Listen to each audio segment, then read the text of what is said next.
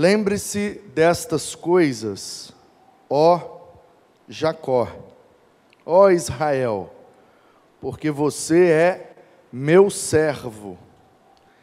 Eu o formei, você é meu servo, ó Israel. Não me esquecerei de você. Desfaço as suas transgressões como a névoa e os seus pecados como a nuvem. Volte para mim, porque eu o remi. Alegrem-se os céus, porque o Senhor fez isto. Exultem, ó profundezas da terra, cantem de alegria, vocês, montes, bosques e todas as suas árvores, porque o Senhor remiu Jacó e se glorificou em Israel. Assim diz o Senhor, o seu redentor, o mesmo que o formou desde o ventre da sua mãe. Eu sou o Senhor que faço todas as coisas. Sozinho estendi os céus e sozinho espraiei a terra. Eu frustro os sinais dos que profetizam mentiras e faço com que os adivinhos fiquem parecendo tolos. Obrigo os sábios a recuar, transformando o seu saber em tolice. Eu confirmo a palavra do meu servo. Eu cumpro o conselho dos meus mensageiros. Digo a respeito de Jerusalém: ela será habitada, e a respeito das cidades de Judá: elas serão edificadas, e quanto às suas ruínas, eu as levantarei. Digo à profundeza do mar: seque, e eu secarei os seus rios. Eu digo a respeito de Ciro: ele é meu pastor e cumprirá tudo o que me agrada. Digo também de Jerusalém: será edificada, e do templo seus alicerces serão lançados. Assim diz o Senhor ao seu ungido, a Ciro, a quem tomo pela mão direita para submeter as nações diante dele, para desarmar os reis e para abrir diante dele os portões que não se fecharão. Eu irei adiante de você, endireitarei os caminhos tortuosos, quebrarei os portões de bronze e despedaçarei as trancas de ferro. Darei a você os tesouros escondidos e as riquezas encobertas, para que você saiba que eu sou o Senhor, o Deus de Israel, que o chama pelo seu nome. Por amor do meu servo Jacó e de Israel, meu escolhido, eu o chamei pelo seu nome e lhe dei um título de honra, mesmo que você não me conheça. Eu sou o Senhor e não há outro. Além de mim, não há Deus. Eu o cingirei, mesmo que você não me conheça, para que se saiba, desde o nascente do sol até o poente, que além de mim não há outro. Eu sou o Senhor e não há outro. Eu formo a luz e crio as trevas promovo a paz e crio os conflitos. Eu, o Senhor, faço todas essas coisas. Que os céus gotejem lá do alto e as nuvens chovam justiça. Que a terra se abra e produza a salvação, e juntamente com ela brote a justiça. Eu, o Senhor, as criei. Amém. Vou ler só o 13 para encerrar. Eu, na minha justiça, suscitei Ciro e endireitarei todos os seus caminhos. Ele reconstruirá a minha cidade e libertará os meus exilados, não por preço nem por presentes, diz o Senhor dos exércitos. Nós estamos falando ouvindo, aprendendo, refletindo e crescendo na compreensão de que Deus cuida de nós como seus instrumentos. E já vimos como Deus usa o seu povo, já vimos como Deus usa os seus servos, os seus filhos, como instrumentos em suas mãos. Mas nessa manhã, eu quero trazer-lhes essa verdade nas Escrituras bem revelada. Quando Deus quer, Ele usa como instrumentos também os ímpios. O texto que nós acabamos de ler é um texto profético que foi declarado por Isaías talvez falado e depois registrado de forma escrita ou logo registrado inicialmente de forma escrita. Não temos como saber se Isaías primeiro profetizou com fala para depois registrar na escrita ou se a escrita já foi o primeiro registro e depois tornou-se conhecido de todos. Mas o fato é que Deus usou Isaías para profetizar num tempo de muita dificuldade, muita complicação na história de Israel. Isaías é do reino do sul. Isaías nasceu, viveu e profetizou num tempo onde os reinos estavam divididos, onde o norte, com as dez tribos, tinha sua capital em Samaria, e se chamava Israel. E o sul, com suas duas tribos, tinha sua capital Jerusalém e se chamava Judá.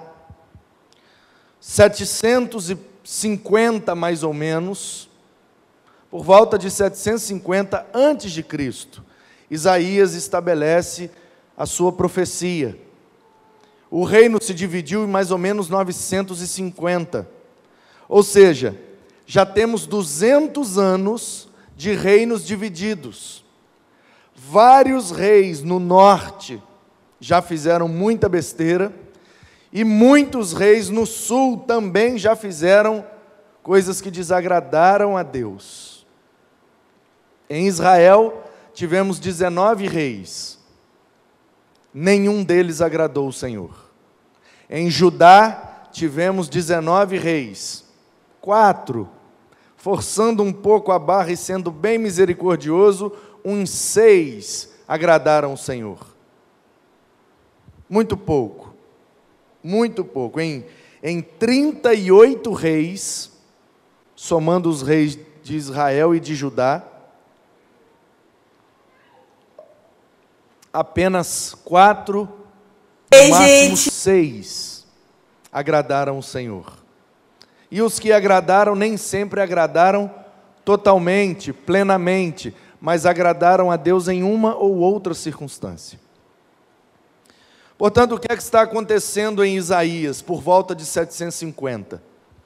Ele está no palácio em Jerusalém, pela sua linguagem, nós percebemos que ele tem acesso ao rei, ao reino, ao palácio, ele tem a perspectiva real da situação. Perspectiva real em dois sentidos: real por ter a perspectiva verdadeira da situação, e real por ter o ponto de vista do rei, pois ele está no palácio. Ele está em Judá, mas ele também profetiza para Israel.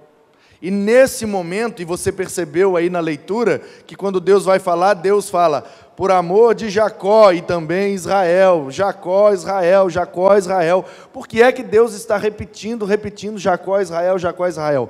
Porque Deus sabe que o povo está dividido e Ele quer resolver esse problema. A questão é que o povo do norte não quer o problema resolvido. Deus quer unir o seu povo, Deus quer resolver as dificuldades, mas o povo do norte não quer. E aí, pouco tempo depois de Isaías, em 722, a Assíria invade o norte, destrói Samaria e nunca mais aquelas dez tribos do norte voltam a se agrupar como povo, como nação. Desapareceram.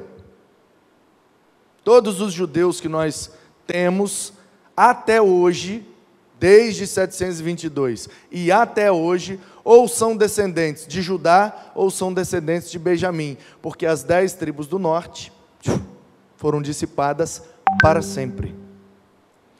E Isaías profetiza isso.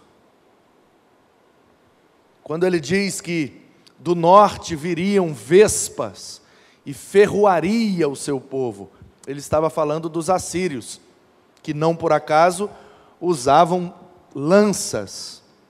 E essa era a sua maior força nas batalhas. Descobriram os metais, como fundir os metais, ferro, cobre, zinco, e fazerem lanças. E os outros lutavam com flechas de madeira. Então, eles tiveram muita força na batalha e, cumprindo a profecia, espetaram de fato o povo de Israel. E aqui Israel no sentido de reino do norte, não no sentido de todo o povo de Deus. Então Isaías profetiza e diz: Olha, se vocês aí do norte não se arrependerem, Deus vai ferroá-los. Eles não acreditam. Isso é coisa de, de povo lá do sul. Esse povo de Judá, esse povo de Jerusalém, eles se acham melhores do que nós e agora eles querem dizer para a gente o que é que a gente pode e o que a gente não pode fazer. Como se eles é que soubessem o que Deus tem para nós. Nós é que sabemos. Vamos continuar vivendo do nosso jeito e deixa arder. Pois bem, o juízo alcançou aquele povo e eles foram destruídos para sempre. Mas Isaías não profetiza somente ao norte, ele também profetiza ao sul.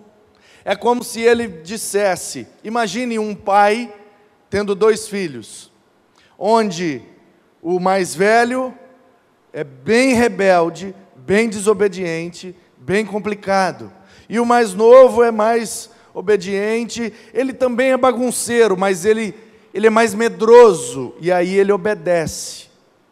É como se o pai dissesse ao mais velho: Olha, se você continuar rebelde, desobediente, vivendo desse jeito, você não vai ter nada na vida e você vai morrer cedo. E virasse para o mais novo e dissesse assim: Ó, e você fica esperto, viu? Porque você é mais medroso, então você fica quieto em algumas situações por medo. Então, olhe o exemplo do seu irmão. Porque se o seu irmão mais velho morrer, quer dizer que ele está morrendo por causa da rebeldia dele. Então você fica esperto quando você crescer, porque se você for rebelde igual ao seu irmão, você vai morrer também. E é exatamente assim que Deus faz, através do Isaías. Isaías olha para Israel no norte e diz: pela rebeldia e idolatria de vocês, vão morrer. E olha para Judá no sul e diz: Olha, nós aqui embaixo temos mais facilidade de arrependimento. Então vamos ficar esperto no exemplo de Israel, porque quando eles desaparecerem, se nós não criarmos vergonha na cara e obedecer a Deus, nós desapareceremos também. E aí, cerca de 30 anos depois que Isaías começa a profetizar, acontece o que ele falou que aconteceria no norte. E aí ele morre. E a sua profecia fica registrada. E ele diz para o reino do sul: olha, se a gente não aprender com o exemplo de Israel, Deus vai permitir que a gente passe pela mesma coisa. Só que a gente não vai desaparecer, porque Deus tem um negócio com Jerusalém. É problema dele. Tem nada a ver comigo, Isaías, nem com vocês, judeus. Tem a ver com a vontade dele. Ele garrou, ele pegou, não, pegou um chiclete com esse Jerusalém que a gente também não entende por quê, mas ele não vai deixar que Jerusalém desapareça e se perca das nossas mãos. Então, se a gente não aprender com o exemplo de Israel, nós, Judá, vamos ser cativos na Babilônia por um bom tempo.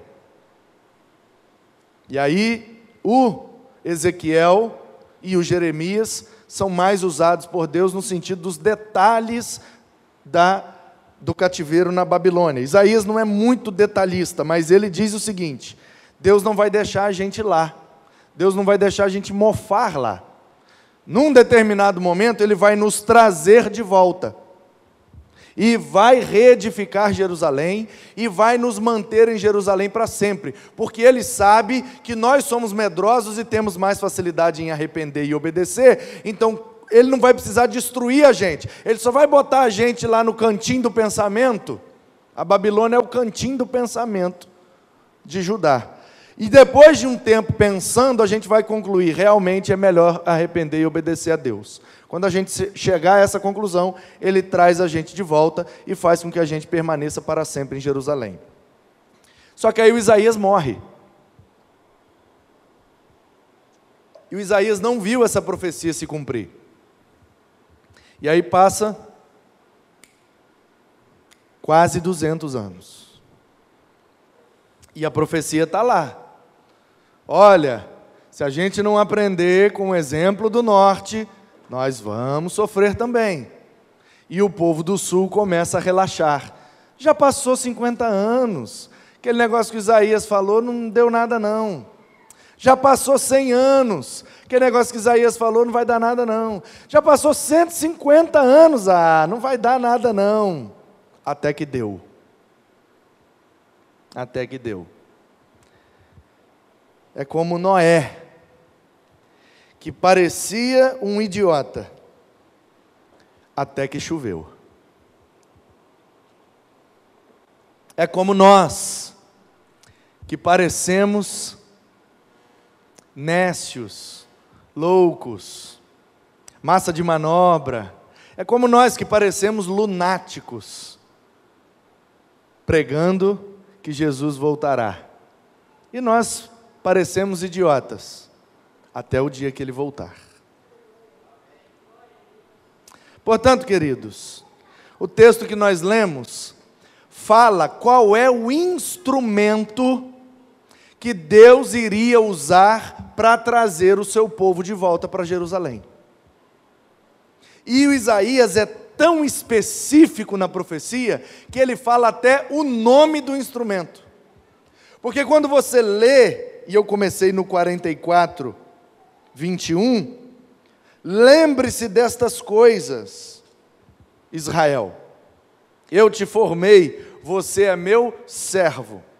Então Deus está dizendo: esse povo me serve, esse povo é instrumento em minhas mãos mas eles vão se rebelar contra mim e vão viver em desobediência e idolatria. Então eu vou precisar, eu nem queria, mas eu vou precisar colocá-los no cantinho do pensamento, lá na Babilônia, por 70 anos, para que eles entendam a besteira que estão fazendo e sejam corrigidos.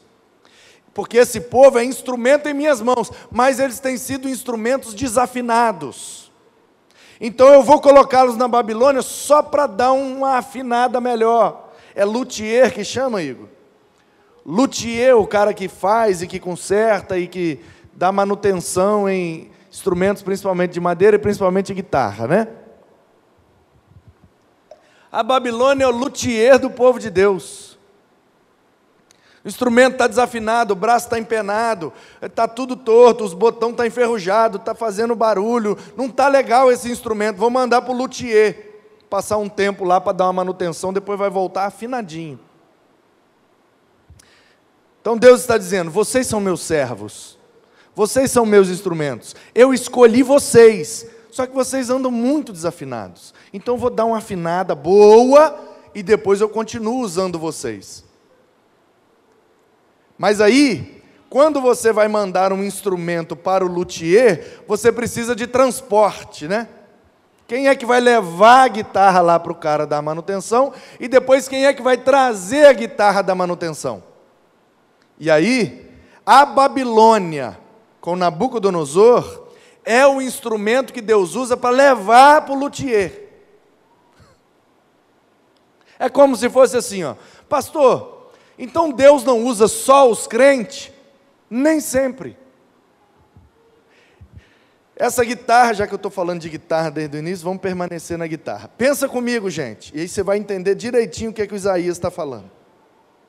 Essa guitarra aqui, ó, é uma guitarra crente, amém? Essa guitarra foi comprada com dinheiro sagrado, dinheiro de dízimo, de oferta, contribuição dos irmãos, dinheiro separado, portanto, santo. Então ela Ei, foi gente, o mês de novembro está acabando, né? Que pena, mas eu quero louvar, louvar e enaltecer o nome do Senhor pela vida. Através da música que vai sair dela. Nós vamos dar essa guitarra na mão de alguém para levá-la para uma boate ou para a beira da praia, para tocar músicas que não glorificam a Deus? Jamais. Jamais. Mas se ela estiver com o braço empenado, precisando ir para o luthier. Onde é o luthier que você mexe, Igor? Lá no shopping Praia da Costa. Hã? Avestino. É o nome dele? Ô oh, rapaz, isso, isso faz tão bem para gente, né? A gente que chama assim Manu Mesa Barba. Conhece um Aventino, dá, dá, dá, um, dá uma coisa boa. O Igor precisa mandar a guitarra lá para o seu Aventino, que Avestino. Ah, é jovem? Tudo bem. Só que o Igor está muito ocupado e ele tem uma viagem para Cachoeiro do Itapemirim. E a gente precisa consertar a guitarra rápido, porque amanhã a gente vai precisar dela no louvor. O Igor não pode levar, eu não posso levar, não tem ninguém que pode levar. E aí eu estou ali fora, meu Deus, precisamos mandar essa guitarra lá no shopping Praia da Costa. Aí de repente um vizinho nosso aqui, ó, vira de carro e fala: Ei, pastor, tudo bem? Ô oh, meu querido, tudo bem, beleza. E eu com a guitarra na mão, precisando de alguém para levar a guitarra lá no shopping Praia da Costa. Aí ele pergunta: O que está fazendo com essa guitarra aí, pastor? Ele é ímpio, ele é incrédulo, ele é ateu, ele é o que ele quiser da vida, ele nunca pisou aqui na igreja, mas eu converso com ele, ele conversa comigo. Aí eu falo, rapaz, estou precisando mandar essa guitarra para consertar, mas não tem ninguém para levar. Aí ele pergunta, onde que é que o senhor vai mandar para consertar? Lá no Shopping Praia da Costa. Ah, é mesmo, eu estou indo para lá agora. Não brinca, rapaz. Eu preciso mandar essa guitarra na sala número tal, lá no, no Avestino, que conserta. Ah, o senhor não sabia que meu filho é guitarrista, não? Não, não sabia, não. É, meu filho é guitarrista. E eu estou levando a guitarra do meu filho lá nele mesmo para consertar. Ele não é crente, ele não é membro da igreja. Mas você acha que eu não vou aproveitar a oportunidade? Ele é nosso vizinho, está levando a do filho, então leva a nossa, meu querido. E quando você trouxer do seu filho, você traz também, anota meu número aí, que você me liga e eu pego com você. E ele vai pegar a guitarra e vai levar. E ela vai voltar afinadinha, bonitinha, consertadinha, para a gente continuar louvando a Deus aqui. É isso que aconteceu. Então quer dizer que Deus não quer mais usar o seu povo? Não, Ele quer usar mas ele quer usar da maneira correta, ele quer usar afinado, ajustado, com a manutenção em dia. E às vezes, porque não tem ninguém do povo dele para fazer isso, ele usa ímpios. Então ele usou Nabucodonosor para levar o seu povo para manutenção. E depois ele usou Ciro, rei da Pérsia, para trazer o povo da manutenção. O objetivo de Deus é sempre o seu povo. Ele escolheu, ele elegeu, ele se relaciona, ele tem intimidade e ele quer usar de maneira poderosa o seu povo. Mas nem sempre o seu povo está ajustado, está afinado, está com a manutenção em dia para oferecer-lhe o melhor louvor. Então o que é que ele faz? Ele pega ímpios e usa como instrumentos para melhorar o seu povo, para dar uma manutenção, para botar num cantinho do pensamento. E assim como Deus usou Nabucodonosor para afligir Judá, Deus usou Ciro, um persa, para trazer o seu povo de volta a Jerusalém. E a história conta, o Ciro E, e olha só que coisa curiosa. A profecia de Isaías está praticamente 200 anos antes do Ciro nascer. E a história conta, e eu já mandei para você aí no WhatsApp. A história conta, tanto Joséfo quanto Ar... quem é o cara? Arquimedes. Historiadores antigos do povo judeu, eles contam que quando Ciro teve acesso a essa profecia, ele teve desejo de que aquilo de fato acontecesse nele e através dele. E olhem só, queridos, que coisa maravilhosa e, interessantíssima. Deus, quando quer, usa ímpios como seus instrumentos para fazer a sua vontade, quando não tem ninguém do seu povo disposto a fazer. Como disse Jesus, foi Jesus quem disse?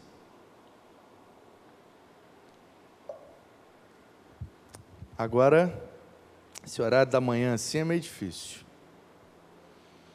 Mas eu creio que sim, talvez não. Não vou dizer com certeza, porque mas se lembram daquele texto que diz que quando o povo de Deus não quer louvar a Deus, as, clamar a Deus, né? Até as pedras clamariam. Quem foi que disse isso? Foi Jesus mesmo, né? É, é exatamente isso, queridos. Se eu não tenho um rei em Israel ou em Judá para fazer a minha vontade, eu vou usar o rei da Babilônia. Se eu não tenho um rei do meu povo para fazer a minha vontade, eu vou usar o rei da Pérsia. Percebe como Deus não fica preso? E essa é uma grande lição que nós precisamos aprender e uma coisa que nós precisamos nos atentar. Quando o povo de Deus não quer fazer a vontade de Deus, ele fará a sua vontade, nem que seja necessário usar os ímpios. Portanto, queridos, qual é a decisão que nós temos que tomar?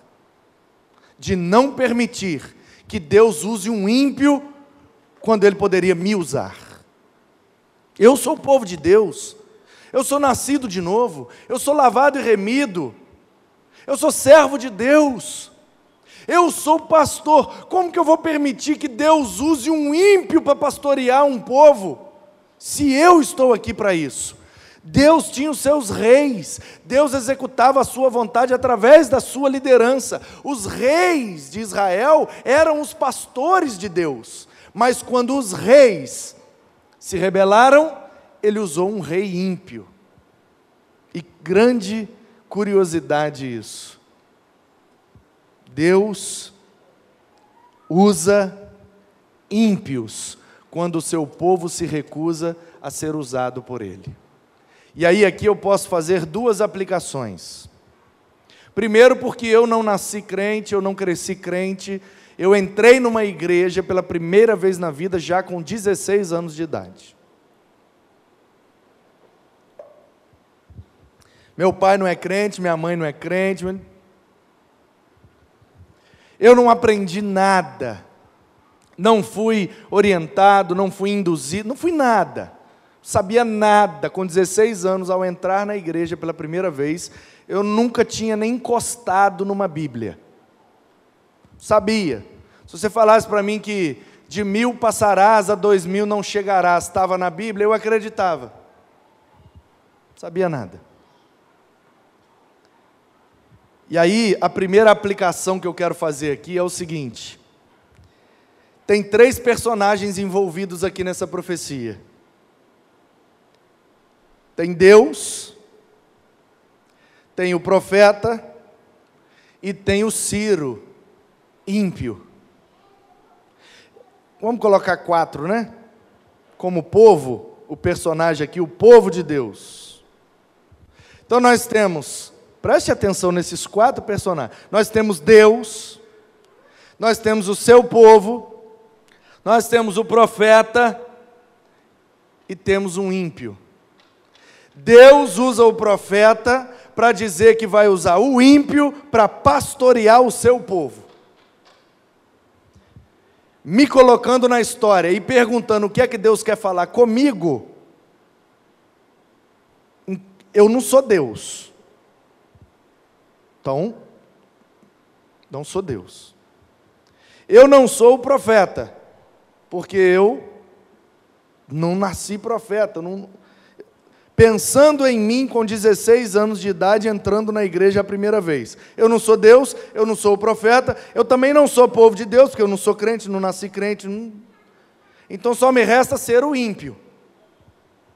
Certo? Ao entrar numa igreja com 16 anos de idade pela primeira vez, eu era um ímpio.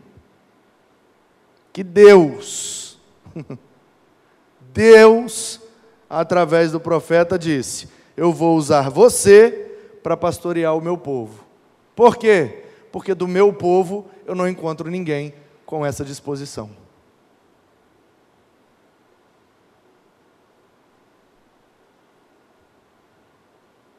Já pensou nisso? Que Deus não precisava trazer ímpios para governar, para liderar, para pastorear o seu povo, dentro do seu povo os crentes fazendo discípulos e os filhos de crente virariam os líderes e os pastores, e não precisava Deus usar ímpios. O povo de Deus permaneceria sempre do mesmo jeito, o mesmo povo, e eles, obedecendo a Deus, fariam a vontade de Deus.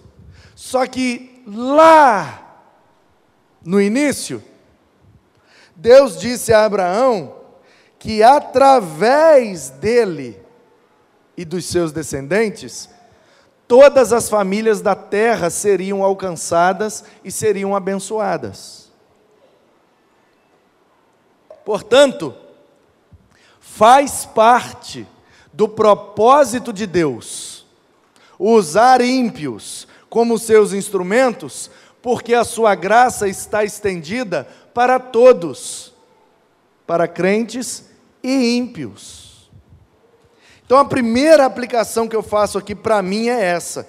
Um dia eu fui ímpio, incrédulo, e Deus me atraiu para ser instrumento para o seu povo. Você também viveu essa experiência? E aí, refletindo sobre isso, eu fico pensando: será que filho de crente é crente? Será que filho de pastor é pastor? Será que filho de profeta é profeta? Então eu fico pensando que essa é minha experiência na perspectiva aqui da relação entre crentes e ímpios, mas na verdade essa é a experiência de todos nós. Porque, independente de você ter nascido num lar cristão, de você ter aprendido a Bíblia desde criança, um dia você precisou se reconhecer como ímpio para ser instrumento de Deus. Porque, se isso não alcançou você, você não foi alcançado pelo verdadeiro Evangelho. Porque, mesmo sendo filho de pastor, mesmo sendo filho de uma irmã de oração, mesmo sendo filho de um grande líder, é necessário que reconheçamos que somos pecadores, nos arrependamos de nosso pecado e crer em Jesus para alcançar a vida eterna. Essa é a experiência que todos têm que passar, independente do lar, independente de onde veio e de onde nasceu. Portanto, todos nós, de fato, em, em última instância, disse a Bíblia, todos pecaram, somos todos pecadores, então, num determinado ponto da nossa vida, nós nos reconhecemos como ímpios, e isso nos deu condição de caminhar em direção à salvação e à vida eterna. E em segundo lugar, eu aprendo e eu me atento para esse fato, que além do fato de Deus um dia me atrair, mesmo sendo eu ímpio, é o fato de que hoje eu não sou mais ímpio. De vez em quando eu ajo com impiedade, porque minha natureza ainda é impiedosa. Mas luto todos os dias para ser mais piedoso e menos impiedoso, para ser mais crente e menos incrédulo, mais cristão e menos ímpio. O que me dá esse alerta. Deus quer fazer, Deus quer agir, Deus quer estabelecer a sua vontade. E se eu não estiver disponível como servo, ele vai usar o ímpio. E eu não gostaria que Deus usasse um ímpio para fazer o que eu poderia fazer em Suas mãos. Portanto, queridos, que a nossa decisão seja essas duas: Primeiro, reconhecer que somos sim ímpios, porque nossa natureza ainda é pecaminosa, e nos alertar para que, quando Deus quiser fazer algo, que Ele não nos deixe de fora do que Ele quer fazer na terra, que Ele me use para a minha geração, que Ele encontre em mim disposição para servi-lo, para que Ele não seja necessário Ele trazer um ímpio para fazer as vontades dEle. Que Ele nos use, que nós sejamos instrumentos. Instrumentos de justiça, instrumentos de profecia, instrumentos de colocar no cantinho do pensamento, que sejamos nós a nos colocar no cantinho do pensamento, para que não seja necessário Deus usar um ímpio para fazer isso. Que eu não precise ser perseguido para ir para o cantinho do pensamento. Que eu não precise ser caluniado para ir para o cantinho do pensamento que eu não preciso tomar um grande prejuízo para ir para o cantinho do pensamento, que eu esteja todos os dias no cantinho do pensamento, buscando relação e intimidade com Deus, para que Ele não me deixe de fora daquilo que Ele quer fazer. Que assim seja, em nome de Jesus. Amém.